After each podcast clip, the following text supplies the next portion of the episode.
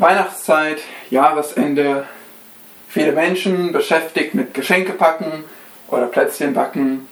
Manch einer packt sogar ein Päckchen für, ein Kinder, für Kinder in Not, spendet, singt vielleicht Friede auf Erden. Aber auf welches Jahr blicken wir einmal mehr zurück? 2019. Verzeiht mir diesen traurigen und doch wahren Rückblick. 8.1. Hackerskandal in Deutschland. 25.01. Dammbruch in Brasilien. 29.01. Der Missbrauchsfall von Lüttge wird öffentlich. 15.03. Attentat auf die Moschee in Christchurch. 15.04. Brand von Notre Dame in Paris. 21.04. Anschlagsserie in Sri Lanka. 29.07. Ein Kind wird vor den Zug gestoßen in Frankfurt. 4.8. Schießerei in Ohio. Seit August sind große Teile des Regenwalds in Südamerika in Flammen. Und am 9.10. ein versuchtes Massaker in der Synagoge in Halle. Schließlich 13.11. Rekordhochwasser in Venedig und weitere viele Dinge sind passiert in diesem Jahr. Sünde, Leid und Schmerz.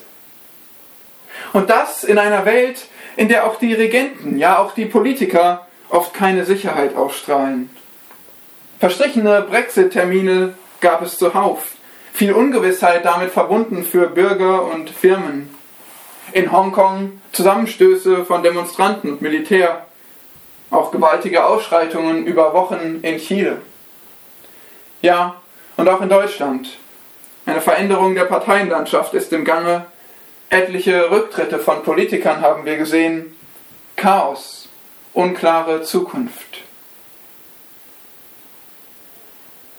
Wie geht es dir in dieser Welt? Singst du Friede auf Erden? Aber wichtiger noch, Hast du eine Antwort darauf? Hast du Hoffnung? Wenn ja, was gibt dir Hoffnung? In was setzt du dein Vertrauen?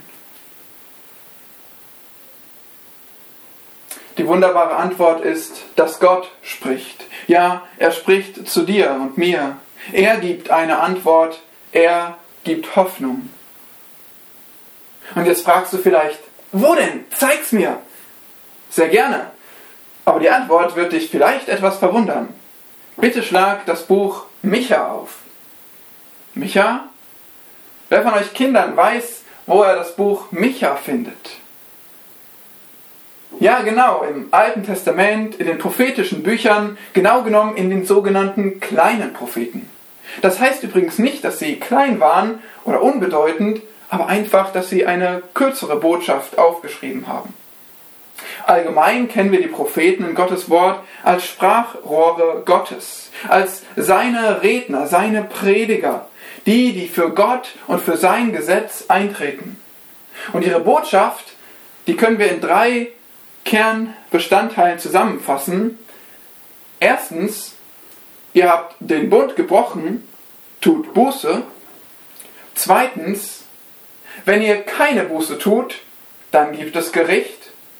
Und drittens, über das Gericht hinaus gibt es Hoffnung auf eine künftige Wiederherstellung. Also erstens, tut Buße, zweitens, sonst Gericht, drittens, aber Wiederherstellung. Das verkündigt auch der Prophet Micha, aber zugegebenermaßen, er ist eher unbekannt. Wenn ihr jetzt im Buch Micha angekommen seid, dann lasst uns doch gleich mal den ersten Vers zusammen lesen. Dort heißt es, dies ist das Wort Jahwes, das an Micha, den Moraschiten, erging, in den Tagen Jotams, Ahas und Hiskias, der Könige von Juda, was er geschaut hat über Samaria und Jerusalem. Micha also, ein Prophet aus Moreshet Gad, einer eher unbedeutenden Stadt im Hügelland von Juda. Aber immerhin er rettete dem großen Propheten Jeremia die Haut. Als Jeremia in Kapitel 26 des Buches Jeremia sterben sollte, weil er eine unerwünschte Botschaft verkündigte, da erinnerte man sich an Micha, der ja ein wahrer Prophet war und doch die gleiche Botschaft verkündigte wie Jeremia. Das heißt, Micha ist vor allem bekannt, hat seine Bedeutung darin, dass er das Wort Gottes verkündigte. Und genauso beginnt auch hier das Buch Micha. Das Wort Jahwes erging an Micha. Ja, Micha war vor allem ein Sprachrohr, ein treuer Verkündiger der Botschaft Gottes. Aber wir sehen noch mehr hier, nämlich was er verkündigt, an wen und wann. Es heißt doch hier im ersten Vers, er sprach über Samaria und Jerusalem. Das waren die Hauptstädte vom Nordreich Israel und vom Südreich Juda. Israel war zu dieser Zeit schon länger geteilt. Konkret sehen wir die Zeit der Könige Jotams, Ahas und Hiskias, allesamt Könige von Juda zum Ende des 8. Jahrhunderts vor Christus vor allem. Und in dieser Zeit, da diente Micha. Es war die Zeit, in der das Nordreich Israel schon im Niedergang war und Samaria ungefähr 722 vor Christus zerstört wurde und weggeführt wurde in die Gefangenschaft. Die Weltmacht zu dieser Zeit war Assyrien. Und sie setzten auch Juda, das Südreich, unter Druck. In Kapitel 1 von Micha, da sehen wir eine Reihe von Städten, die wehklagen über ihr Leid und wir sehen dort die ähm, Prophetie und die Beschreibung, wie Juda Stück für Stück zerstört wird und seine Städte fallen. Schließlich wurde auch Jerusalem schon unter den Assyrern belagert und das Volk stand in einer ja, hoffnungslosen Situation. Und in dieser Zeit verkündigte Micha die Botschaft, Gott richtet euch, weil ihr ungerecht seid. Ja, diese Ungerechtigkeit des Volkes und vor allem seiner Führer, der Richter, der Priester, der Propheten, die spricht Micha an. So klagt Gott durch Micha diese Führer in Kapitel 3, Vers 1 zum Beispiel an und sagt, ist es nicht eure Sache, das Recht zu kennen? Diese Ungerechtigkeit, die führte zu Gottes Gericht. Israel und auch Juda würden ihre Souveränität und ihr Land verlieren und ins Exil geführt werden. Aber das ist nicht alles, denn auch Micha hat immer wieder etwas auf, Ausblick auf Hoffnung. Darauf, dass Gott vom Gericht erlösen wird. Und zwar durch eine Person, durch den kommenden Herrscher, den kommenden König, den gesalbten hebräisch Maschiach, den Messias. Und genau das ist auch das Thema unseres heutigen Predigtextes. Lasst uns zusammen beten, wenn wir Gottes Wort lesen. Großer Gott, wir danken dir, dass du uns deine Wahrheit, deine Offenbarung schenkst. Und wir beten, dass wir sie richtig verstehen und auf unsere Herzen anwenden zu deiner Ehre. Amen. Lasst uns den Predigstext lesen aus Micha 4, Vers 14 bis 5, Vers 3. Nun aber, schließe deine Reihen, du Schar. Man hat eine Belagerung gegen uns aufgestellt. Mit dem Stab haben sie den Richter Israels ins Gesicht geschlagen. Aber du, Bethlehem Ephrata, du bist zwar gering unter den Hauptorten von Juda, aber aus dir soll mir hervorkommen, der Herrscher über Israel werden soll, dessen Hervorgehen von Anfang von den Tagen der Ewigkeit her gewesen ist. Darum gibt er sie hin, bis zu der Zeit, da die, welche gebären soll, geboren haben wird, und der Überrest seiner Brüder wird zurückkehren zu den Kindern Israels. Und er wird auftreten und sie weiden in der Kraft Jahwes und in der Hoheit des Namens Jahwes seines Gottes. Und sie werden sicher wohnen, denn nun wird er groß sein bis an die Enden der Erde. Das ist Gottes Wort. Und dieser Text ist euch wahrscheinlich schon etwas bekannt, denn auch im Neuen Testament finden wir ein Zitat daraus. Bethlehem, ja. Aber was ist hier mit den anderen Worten? Was hat es mit der Schar auf sich, mit dem Richter Israels, der ins Gesicht geschlagen wurde und der Belagerung, dem Überrest der Brüder? Die Bibel ist das Buch über Jesus Christus. In den Evangelien wird er offenbart, in der Apostelgeschichte gepredigt, in den Briefen erklärt und in der Offenbarung erwartet. Das ist das Neue Testament, aber was ist mit dem Alten? Dort ist Jesus ebenfalls das zentrale Thema, denn im Alten Testament wird er angekündigt. Ja, Jesus Christus, der Messias, wird uns hier schon in Micha gezeigt als die Antwort auf Hoffnungslosigkeit. Und so will auch Gott dich heute ermutigen, im Blick auf das Kommen und Wiederkommen des einzigartigen Herrschers der Welt. Sieh in diesem Text drei Merkmale des Messias, damit du ihm in einer Welt voll Sünde und Schmerz vertraust. Drei Merkmale des Messias, damit du ihm in einer Welt voll Sünde und Schmerz vertraust. In Vers 1 sehen wir die Herkunft des Messias, in Vers 2 das Herannahen des Messias und in Vers 3 die Herrschaft des Messias. Also seine Herkunft, sein Herannahen und seine Herrschaft. Doch bevor wir dazu kommen, haben wir angefangen in Kapitel 4, Vers 14. Denn dort beginnt unser Predigtext schon über die Kapitelgrenze hinweg, denn dieser Vers gehört sehr eng zu Kapitel 5, Verse 1 bis 3. Ja, wir verstehen diese Verse nur richtig, wenn wir schon im Kontext beginnen und uns Kapitel 4, Vers 14 anschauen. Dort sehen wir nämlich das Herbeisehnen des Messias.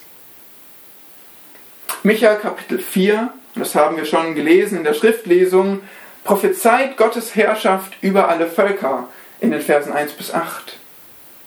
Doch dann, ab Vers 9, sehen wir diesen Ausblick und den Schrecken des Gerichts, der Israel erwartet. Und so beginnt unser Text mit den Worten nun aber in 4 Vers 14 und steht damit in einer Reihe von ebenfalls diesen Ausdrücken nun aber oder aber jetzt. In Kapitel 4 Vers 9 und 4 Vers 11 haben wir ebenfalls diese Worte zu Beginn des Verses gesehen. Und zwar immer wieder ist dieser Blick auf das aktuelle Leid, jetzt aber, aber nun. Und das Gericht wird aufgezeigt, aber dann geht es über in Hoffnung. Und genau so passiert es in unserem Text.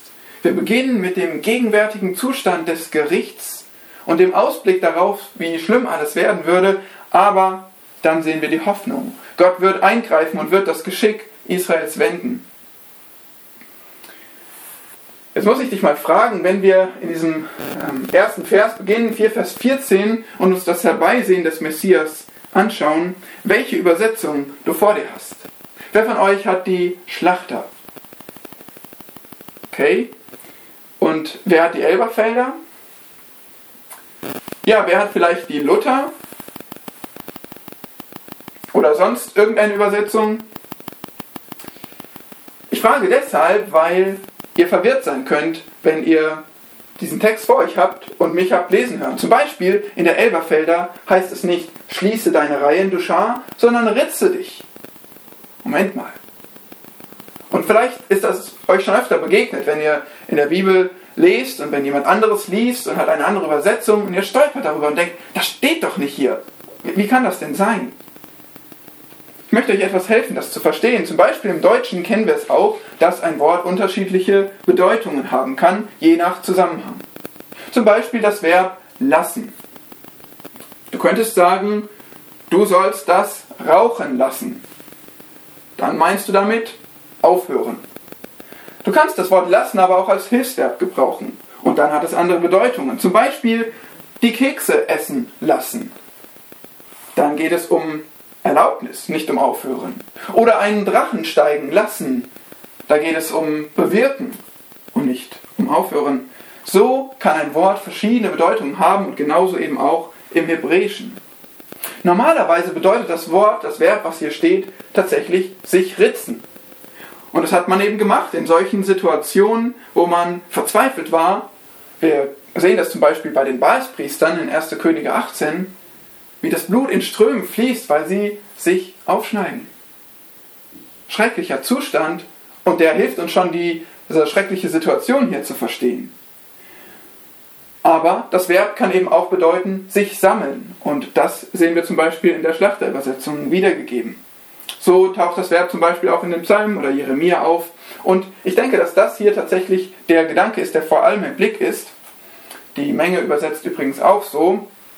Und der Punkt ist, dass es hier ein Wortspiel im Hebräischen ist. Und wir könnten dieses Wortspiel gewissermaßen so wiedergeben im Deutschen: Schare dich, du Kriegsschar. Es geht hier um eine Truppe von Kriegern, eine Schar, und die soll sich sammeln. Viel ist übrigens nicht mehr übrig. Diese Schar, die sitzt in Jerusalem im Belagerungszustand. Und diese Situation wollen wir uns etwas mehr noch anschauen. Es geht hier um den Kontext von Krieg. Assyrien war die Weltmacht zur Zeit, als Micha prophezeite. Es ist möglich, dass er deswegen hier die Belagerung von Sanherib gegen Hiskia im Blick hatte. Ich denke aber, dass es wahrscheinlicher ist, dass er schon vorausschaute auf die Belagerung durch Babylon. Und zwar die endgültige Niederlage, die Juda erfahren würde, würde unter seinem König Zedekia, dem letzten König Judas. Da gab es eine lange Belagerung unter dem König Nebukadnezar. Ich denke, dass uns das der Kontext nahelegt in Kapitel 4, ab Vers 8 und dann 9. Da spricht es über Babylon. Und wir sehen, äh, wir, wir, kennen außerdem Zedekia als ja, gewissermaßen ein König, der nicht mehr in der Linie war von Joachim, sondern dessen Onkel. Und ähm, er war eingesetzt von Nebukadnezar, von diesem heidnischen Herrscher Babylons. Und vielleicht wird er deswegen hier Richter Israels genannt und nicht König. Außerdem steht hier ins Gesicht geschlagen. Von Zedekia wissen wir, dass nach seinem Aufstand seine Söhne vor seinen Augen getötet wurden. Und danach wurden ihm selbst die Augen ausgestochen. Nachzulesen in den letzten Kapiteln des zweiten Königebuchs. Aber wichtiger als welche konkrete historische Situation hier vorlag, ist, dass wir die Art der Situation verstehen. Worum geht es hier? Definitiv eine Weltmacht, die Volk für Volk platt gemacht hat, war nun bei Jerusalem angekommen. Das Südreich war bereits mehr oder weniger besiegt, das Nordreich war schon länger im Exil und nun lagerten sie vor den Toren Jerusalems. In so einem Belagerungszustand ist keine Hilfe mehr zu erwarten. Nahrung wird knapper, Wasser wird knapper und die Menschen sind gefangen. Sie können nirgendwo hin. Wenn wir ein Wort für diese Situation finden wollen, dann ist es hoffnungslos. Ja, was noch schlimmer ist, nicht nur Menschen standen dahinter, nicht nur eine Weltmacht, sondern Gott. Es war von ihm beabsichtigt, dass es dieses Gericht gab. So sehen wir zum Beispiel in Jeremia 25, Vers 9 oder Habakuk 1, Vers 6, vielen Versen in den Propheten, wie angekündigt wird, dass genau das passieren würde. Was heißt es, dass der Richter Israels ins Gesicht geschlagen wurde? Nun, überlegt euch mal, das Volk Israel, das sagte einst, wir wollen sein wie die Nationen. Ja, wir wollen auch einen König haben, einen starken Führer. Und diese Stadt Jerusalem, das war die Königsstadt, von dort regierte er. Das war die stolze Stadt. Aber die Führer, die trauten auf sich selbst. Und nun ein Schlag ins Gesicht. Ja, der Führer, der höchste Leiter dieses Volkes, was eingekesselt war in seiner Stadt, selbst der war schwach und erbärmlich. Ins Gesicht schlagen ist wohl die heftigste Demütigung. Vielleicht kennst du das aus einer Filmszene, vielleicht einem historischen oder Kriegsfilm und jemand wird gefangen genommen, seine Hände zusammengebunden und er steht da der Film wird etwas langsamer, die Handlung. Und wir sehen, wie die Kamera auf ihn gerichtet ist. Und dann kommt da der starke gegnerische Führer, läuft ihm entgegen, schaut ihn verächtlich an, holt aus und schlägt ihm ins Gesicht. Und er kann nichts machen. Seine Hände sind gebunden. Sonst würde er sein Gesicht schützen. Aber wenn jemand voll ins Gesicht geschlagen wird, ja, dann kann er nicht anders. Dann kann er sich nicht mehr schützen dann ist wirklich das Wort zutreffend hoffnungslos. Gott sei Dank liegen ähnliche Zustände in Deutschland länger zurück, auch wenn wir sie erlebt haben. Aber gegenwärtig gibt es viele Orte in der Welt mit schwerem Leid dieser Art. Auch das Volk Israel leidet heute noch sehr. Kannst du dich jetzt reinversetzen in die Situation, die Micha hier beschreibt? Denn nur dann verstehst du die folgenden Verse. Dann verstehst du, warum eine der größten Prophetien des Alten Testaments so wunderbar ist. Und vielleicht steckst du selbst in einer Situation von Angst und Leid, die du als hoffnungslos empfindest. Ja, diese Botschaft ist definitiv für uns. So haben wir nun also das Herbeisehnen des Messias gesehen. Das Volk am Boden, das Land verloren, korrupte und machtlose Führer und das Sehnen nach einem starken König, nach dem Messias, wie er nach dem Exil vor allem genannt wurde. Und genau das ist auch die Antwort, die Gott gibt. Hoffnung für die Hoffnungslosen durch den Messias. Und so sehen wir in den Versen 5, Vers 1 bis 3 die Herrlichkeit des Messias. Ja, drei Merkmale des Messias, damit du ihm in einer Welt voll Sünde und Schmerz vertraust. Seine Herkunft, sein Herannahen, seine Herrschaft. Und ihr Kinder, passt gut auf, weil jetzt lernt ihr viel über Gott, was ihr euch aufschreiben könnt. Ja, ihr könnt auch diesen Vers, Kapitel 5, Vers 1, gerne aufschreiben. Der ist wirklich wichtig und das sehen wir auch daran, wie er zitiert wird im Neuen Testament. Aber lasst uns nun schauen, dass wir ihn richtig verstehen. Wir schauen uns an die Herkunft des Messias in Vers 1. Der Vers beginnt mit den Worten und du. Eigentlich besser sogar du aber, wie es die Menge-Übersetzung hat. Denn hier geht es um einen Kontrast zu 4, Vers 14. Die Verzweiflung, die wir gerade gesehen haben, die weicht nun der Hoffnung. Der schwache Richter wird ersetzt durch einen starken Herrscher. Und statt Jerusalem geht es nun um Bethlehem. Bethlehem Ephrata. Ephrata war vermutlich ein alter Name von Bethlehem, wie wir ihn auch im ersten Buch Mose sehen. Bethlehem selbst war bekannt vor allem als die Geburtsort eines Menschen, dem König David. Aber was ist es, das Micha wichtig ist, über Bethlehem zu sagen? Er schreibt, gering unter den Hauptorten von Juda. Es geht hier um gering, um klein an Bedeutung. Unwichtig war dieser Ort. Wörtlich Tausendschaften steht hier für Hauptorte. Es geht einfach darum, dass sich Tausende von Kriegern, von Menschen versammelten an einem bestimmten Ort, an verschiedenen Orten im, ähm, im, im Stammesgebiet und so entstanden einfach Orte.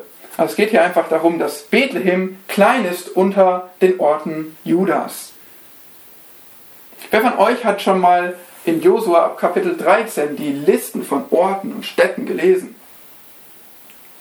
Ja, das ist eine ganz lange Liste und man kann nicht alles richtig zuordnen und es ist vielleicht ein bisschen schwierig da durchzulesen, aber es hat seinen Sinn. Gott zeigt, was das Gebiet ist, was er seinem Volk gegeben hat. Was für uns interessant ist, wenn wir durch die Ortsnamen Judas lesen, dieses großen Gebietes, dann sehen wir ungefähr 120 bis 140 verschiedene Orte. Aber unter diesen, und Juda ist gar nicht so groß, wenn wir das vergleichen mit ähm, kleinen Bundesländern äh, in unserem Land Deutschland, Juda ist nicht groß und diese Ortsnamen, darunter findet sich ein Name nicht, ein Ort nicht. Und das ist Bethlehem, weil es zu unbedeutend, zu klein war. Wer von euch wohnt in Berlin? Okay. Und wer wohnt aus, in einem umliegenden Ort in Brandenburg? Oder vielleicht wer von euch kommt aus einem kleinen Dorf, einer Kleinstadt? Geht es euch oft so, dass ihr erklären müsst, wo genau dieser Ort ist? Ja, dort bei der Stadt und der Stadt und genau eigentlich da, ja, ja, mh. Nichts wirkliches Wichtiges ist dort passiert. Vielleicht eine Marmeladenfabrik und genau das ist Bethlehem, also ohne die Marmeladenfabrik. Ein kleiner, unbedeutender Ort. Wo ist das eigentlich? Was hat es eigentlich mit Bethlehem auf sich? Und umso verblüffender ist es, dass Gott sagt, aber aus dir soll mir hervorkommen, der Herrscher über Israel werden soll. Gott hatte Großes mit Bethlehem vor. Und es ist interessant, wenn wir uns das anschauen hier, dass sein Werk so anders ist, als menschliche Gedanken es sind. Drei Beobachtungen über diesen Vers hier, über diese Worte gerade, die Bethlehem und, und den herkommenden Herrscher beschreiben. Erstens, aus dir, aus Bethlehem soll der Herrscher kommen. Nicht aus Jerusalem, nicht aus Hebron, Lachisch, Samaria, Hazor, Sichem. Nein, aus Bethlehem, aus dem, was nichts gilt. Nicht aus dem Ort, den menschliche Strategie wählen würde, sondern Gott erwählt das Geringe, das Schwache. Und hat nicht so alles begonnen? Kam nicht einst ein Hirtenjunge aus Bethlehem, dem die Rüstung zu schwer war, der sich fünf Steine erwählte und eine Schleuder, um den Riesen Goliath zu besiegen? Und würde nicht später alles so weitergehen, wenn Hirten wiederum auf dem Feld als Erste hören würden von dem Retter, der in Bethlehem unter allen Orten geboren wurde, und zwar in einer Krippe? Ja, das sind Gottes Wege.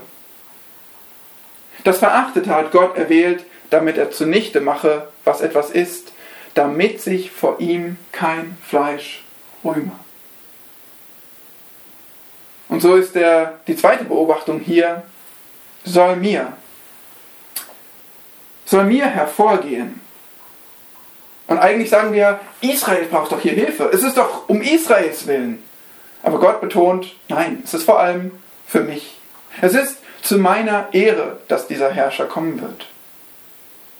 Schon damals, Stichwort David, hatte Gott gesagt, Saul habe ich verworfen, aber unter den Söhnen Isais habe ich mir einen König ausersehen. Die Führer Israels zu Michas Zeiten, die waren auch stolz, selbstsüchtig wie Saul, verworfen. Und Gott sagt genauso, ich suche einen König zu meiner Ehre, nach meinem Herzen. Die dritte Beobachtung, er wird Herrscher über Israel sein. Nun haben wir diesen gedemütigten Richter gesehen und die Zerstörung und das Exil standen bevor. Aber das wird sich wieder ändern. Ein Herrscher wird kommen. Denn so hatte es Gott versprochen. Er hatte einen Bund geschlossen mit David und seinen Nachkommen. In Psalm 89 lesen wir davon, Verse 36 und 37, dass Gott sagt, Einmal habe ich bei meiner Heiligkeit geschworen, niemals werde ich David belügen. Sein Same soll ewig bleiben und sein Thron wie die Sonne vor mir. Ja, Gott hatte einen Sohn Davids verheißen und Gott würde sein Wort halten. Aber damit nicht genug. Es wird nicht irgendein Herrscher sein auf dem Thron Davids, sondern sein Hervorgehen ist von Anfang, von den Tagen der Ewigkeit her.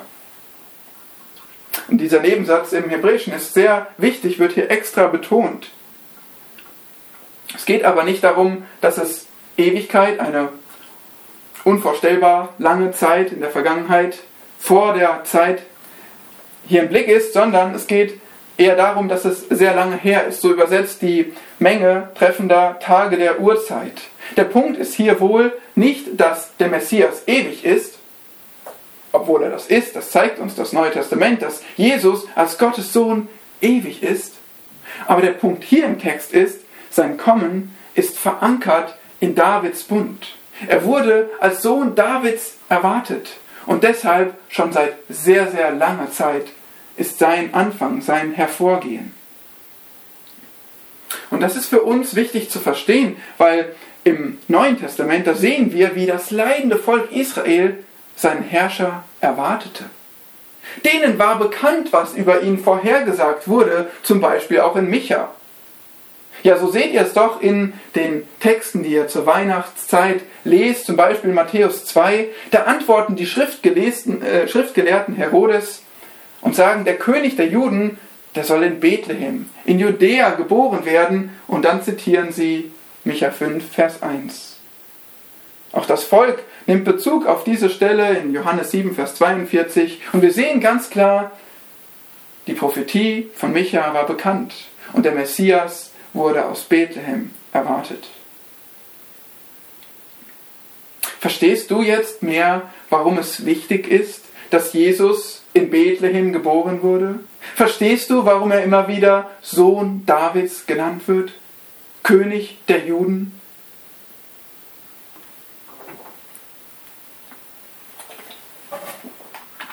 Aber das ist noch nicht alles, was Micha sagte.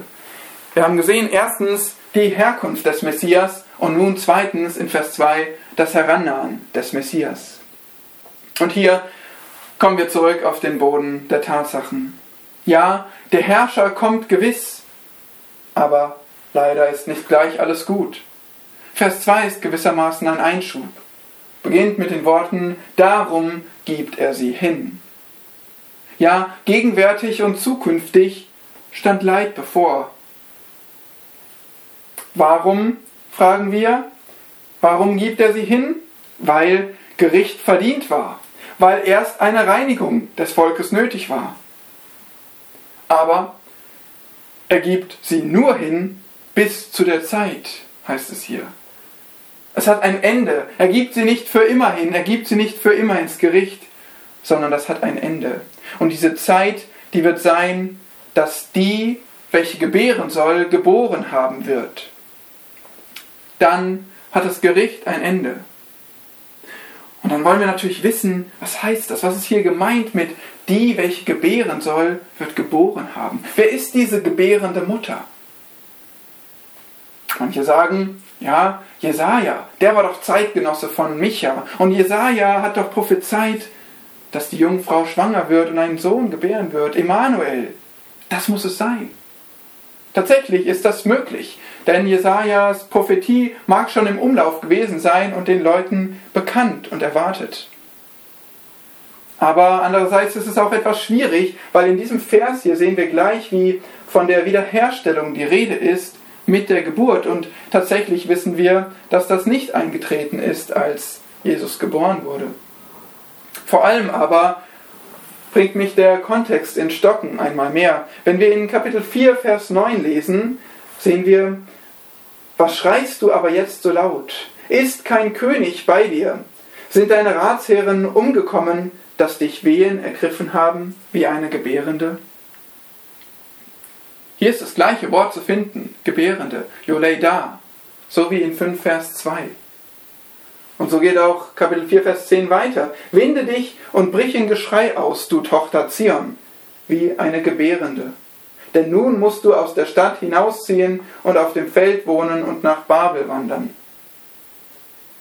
Es scheint hier eher für mich ein Blick zu sein, dass das Gebären, diese Wehen, die Frau, die in Wehen liegt und so Leid erträgt, dass genau das ist, was Israel gerade widerfährt. Gericht, Wegführung, Exil. Wann wird die Gebärende geboren haben? Vers 10 schreibt, sagt, ähm, in Vers 10 heißt es weiter, Dort in Babel sollst du gerettet werden. Dort wird dich Yahweh erlösen aus der Hand deiner Feinde.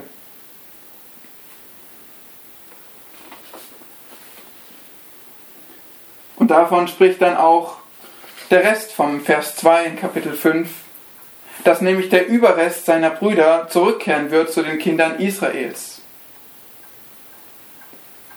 Israel, Juda, erlebte dieses Gericht, weggeführt ins Exil nach Babel. Und heute immer noch ist Israel zerstreut in allen Teilen der Welt. Der Tiefpunkt mit dem Fall, Jerusal mit dem Fall Jerusalems eingetreten ist, den haben sie nie richtig verlassen. Das Volk, das ist immer noch zerstreut, das Land umstritten. Und deswegen muss es uns so am Herzen liegen, auch für Israel zu beten und über dieses Land und dieses Volk nachzudenken, was Gott erwählt hat. Aber Gott schenkt ihnen hier einen herrlichen Ausblick. Denn die Kinder Israels, die im Land verbliebenen, die warten auf den Rest. Und tatsächlich wird zu ihnen der Überrest der Brüder zurückkehren. Das Wort für Überrest ist hier übrigens ein anderes. Wenn ihr Micha lest, dann seht ihr, dass er oft vom Rest oder Überrest spricht. Aber hier ist es ein anderes Wort, was er verwendet. Hier geht es um den hinzugefügten Rest. Es meint mindestens, dass Juda wieder komplett mit Israel vereinigt würde, als ein Volk und alle zusammen sind, aber vermutlich ist in Gottes Gedanken hier noch mehr.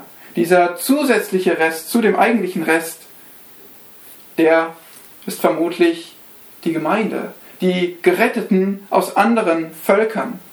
Zum Beispiel sehen wir, wie im Neuen Testament, zum Beispiel Römer 8, Vers 29, Jesus der Erstgeborene unter vielen Brüdern genannt wird, einschließlich der Gemeinde. Also gut möglich, dass Gott uns hier einen kleinen Ausblick auf mehr gibt, auf alle Gläubigen, die er zusammenführt und unter der Herrscher, Herrschaft des Messias zusammenbringt. Wie auch immer, all das ist noch Zukunftsmusik. Oft in der Prophetie sehen wir nahe und ferne Zukunft nahe beieinander. Und ihr habt oft schon die Illustration gehört von diesen Bergspitzen, die wir am Horizont sehen. Aber das ist so hilfreich zum Vorstellen. Diese Spitzen da am Horizont, die Berge, die sehen aus wie Zacken nebeneinander. Man kann keine Distanzen einschätzen. Und tatsächlich wissen wir doch, dass zwischendrin kleinere und riesige Täler liegen können. Und genauso sehen wir hier in Vers 1 die Geburt des Messias angekündigt. Aber der Zustand, von dem Vers 2 spricht, dieser Zustand des Gerichts der Wehen, der dauert mittlerweile schon circa 2600 Jahre an. Kleine Randnotiz an die Frauen, seid dankbar, dass eure Wehen kürzer sind als 2600 Jahre. Manchmal lässt Gott uns lange warten. Aber sein Plan ist gut. Und das sehen wir in Vers 3. Für uns heißt dieses lange Warten zweierlei. Erstens, wir möchten geduldig warten. Wir möchten vertrauen, dass Gottes Plan gut ist und dass er alles unter Kontrolle hat. Aber während des Wartens, da wollen wir zweitens die Bibel studieren. Stell dir vor, Du sitzt beim Arzt im Wartezimmer, das passiert ja in dieser Winterzeit häufiger, aber stell dir vor, du hast kein Smartphone dabei. Es liegen keine illustrierte oder sonstige Bücher dort rum. Es sitzt auch sonst niemand im Wartezimmer. Na gut, das wird nicht vorkommen, aber stell es dir vor. Und nun liegt da nur ein einziges Buch. Wenn du lange warten musst, dann wirst du vermutlich irgendwann zu diesem Buch greifen und es lesen. Gott hat uns ein Buch dagelassen. Stimmt's? Seit Tausenden, Hunderten von Jahren haben wir ein Buch, eine Offenbarung. Und Gott sagt, ja, ihr müsst lange warten. Lest dieses Buch. Studiert es. Versteht es. Lest auch Prophetie. Versucht diese Distanzen, diese Bergspitzen, versucht alles zusammenzubringen. Versucht dem nachzugehen. Stellt Fragen und forscht. Gott hat uns sein Wort anvertraut, dass wir es lesen und dass wir darin ermutigt und gestärkt werden in der langen Wartezeit. Wir haben jetzt gesehen zwei äh, Merkmale der Herrlichkeit des Messias. Seine Herkunft ist einzigartig und sein Herannahen dauert lange. Es ist eine harte, schwierige Zeit. Jetzt kommen wir drittens zu seiner Herrschaft, denn am Ende wird er triumphieren. Interessant ist, dass wir bei Bethlehem so schnell an das Kind in der Krippe denken. Nun, hier haben wir den Text, den ursprünglichen Text mit Bethlehem. Aber was wir hier sehen ist, dass das Subjekt von den Versen 1, 2 und 3 nicht wechselt. Das heißt, in Vers 1 wird uns dieser Herrscher in Bethlehem angekündigt als König. In Vers 2 sehen wir, dass es keineswegs nur ein kleines, unfähiges Kind in der Krippe ist, sondern der Richter, der ins Gericht hingibt über Hunderte und Tausende von Jahren. Er gibt hin. Gott gibt hin. Der Herrscher, der Messias, gibt hin ins Gericht. Und dann in Vers 3 tritt er auf, tritt seine Herrschaft an. Das heißt, wir, wir müssen den richtigen Blick auf König Jesus haben. Er ist Gott selbst. Er ist auch der Richter. Das heißt hier in Vers 3, er wird auftreten und sie weiden in der Kraft Jahwes und in der Hoheit des Namens Jahwes seines Gottes. Er wird auftreten, seine Königsherrschaft antreten. Für immer. Aber dann heißt es hier, er wird sie weiden. Das Bild eines Hirten. Ein König als Hirte. Für Israel war das völlig verständlich. David kannten sie nur so.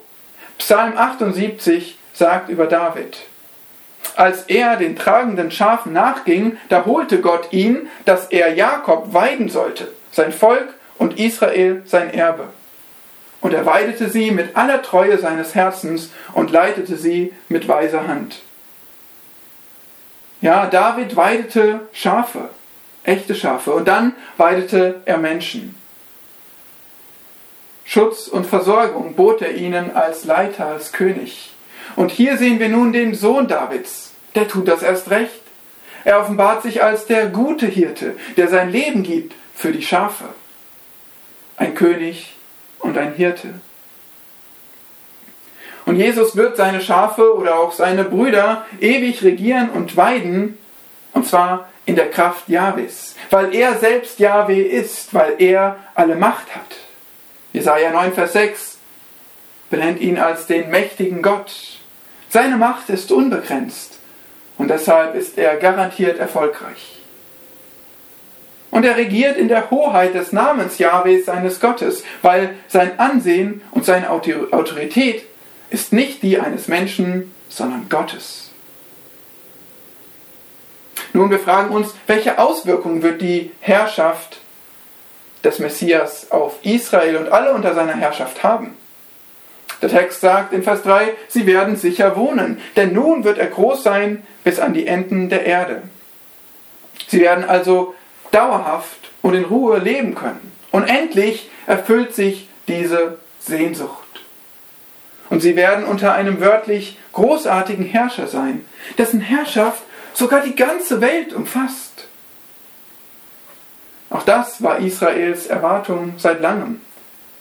In den Worten des Bundes, den Gott mit David geschlossen hat, in 2 Samuel 7, da sagt Gott, dass er David einen großen Namen macht und dass er sein Volk im Land einpflanzt, dass es dort bleibt und nicht mehr beunruhigt werden soll.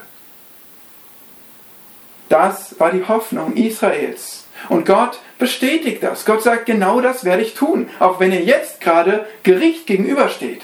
Auch wenn ihr jetzt leidet und euch fragt, wie alles weitergeht. Das werde ich erfüllen. Ich kenne meine Verheißungen und ich bin treu. In den ersten Versen von Kapitel 4 in Micha haben wir gelesen, dass die Völker nach Jerusalem kommen und auf Jesu Lehre hören. Und kein Volk wird gegen das andere ein Schwert erheben. Frieden, Micha 5, Vers 4 sagt, dieser wird der Friede sein. Spricht entweder von dem Zustand des Friedens, der dann herrschen wird, oder konkret von der Person des Messias. Dieser wird Friede bringen. Ja, Jesaja nennt ihn Friedefürst. Die Menschen in unserer Welt, die rufen nach Frieden. Ja, sogar die Eltern bitten darum, kann, kann ich nur mal fünf Minuten und mal eine halbe Stunde Frieden sein? Könnt ihr mal eine Stunde nicht streiten? Frieden. Aber Frieden in, unserem, in unserer Welt ist Utopie. Nur der Messias bringt den Frieden. Ja, der Messias ändert alles.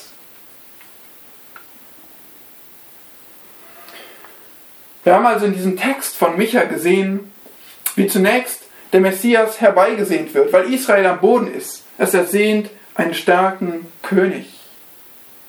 Und Gott antwortet ihnen darauf mit Hoffnung durch die Herrlichkeit des Messias und zeigt uns drei entscheidende Merkmale der Herrlichkeit des Messias. Erstens seine Herkunft aus einer geringen Stadt Bethlehem, damit nämlich Gott alle Ehre bekommt.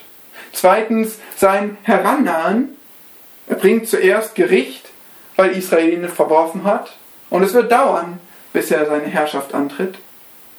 Aber drittens, umso erstaunlicher seine perfekte Herrschaft.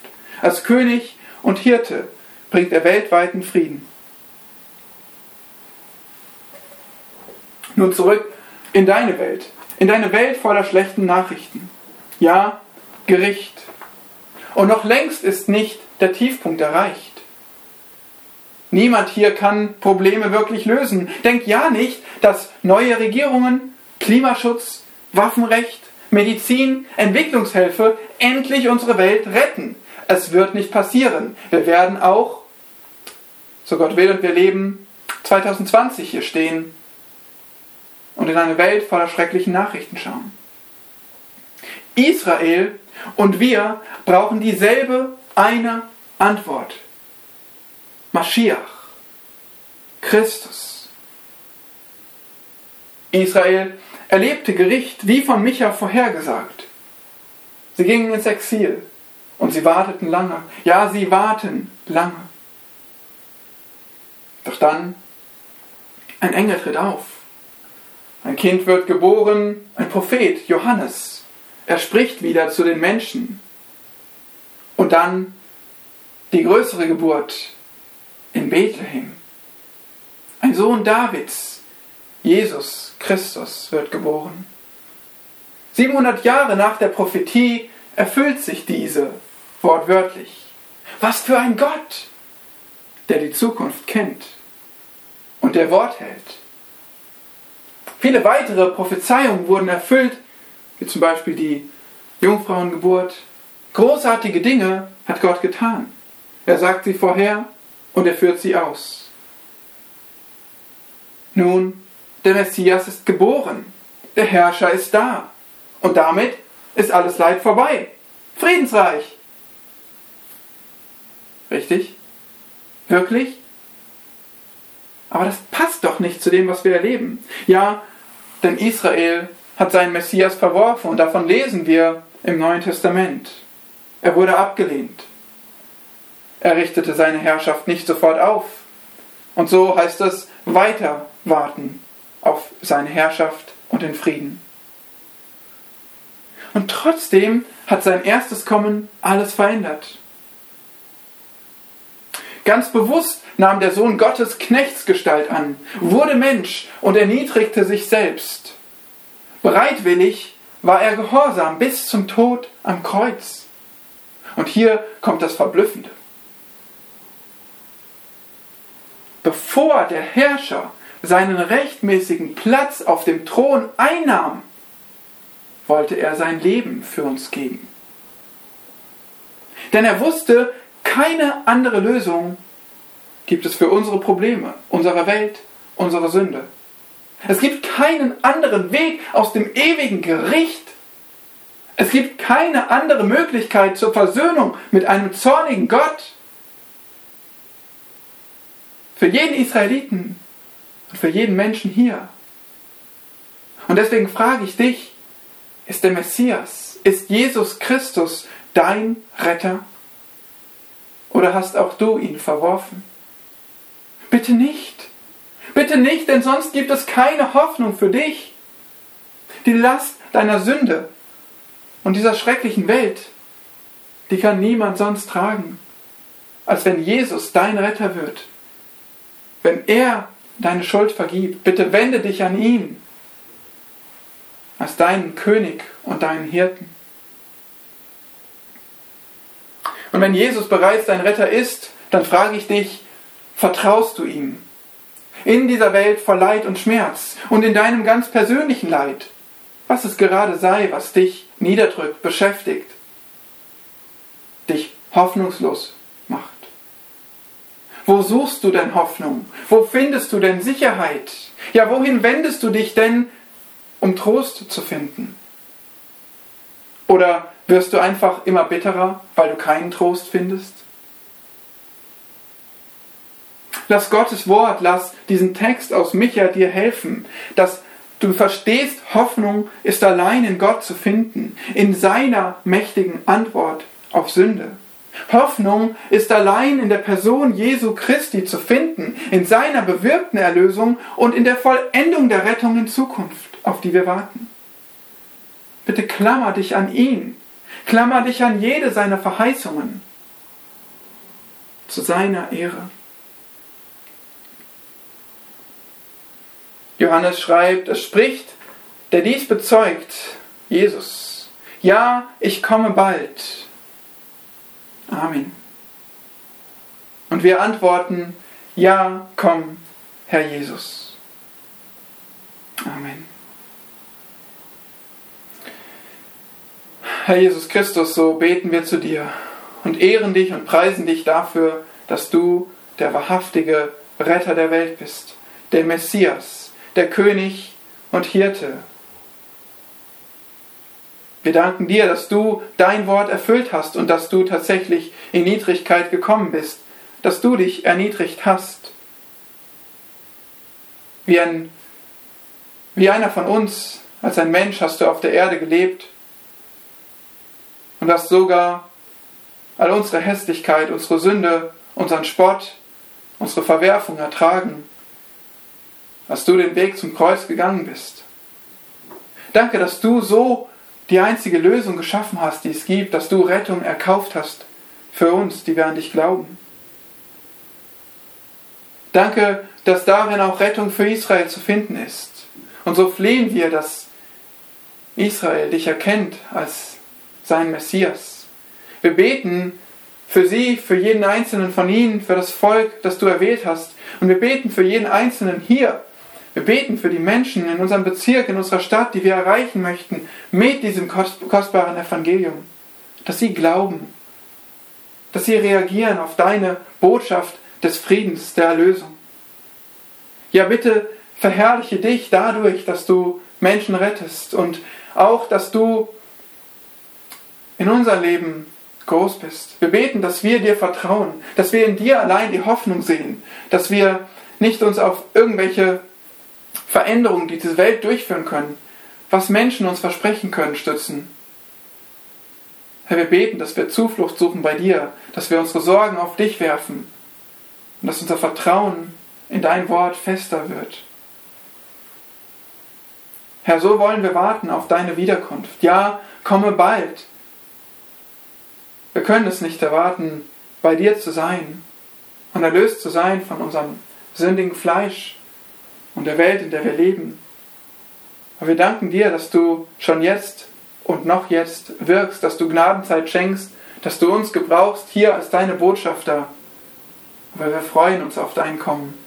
Wir möchten unseren Blick nach oben richten, auf das Sinn, was droben ist, nach deinem Reich trachten, nach deiner Gerechtigkeit deiner Herrlichkeit.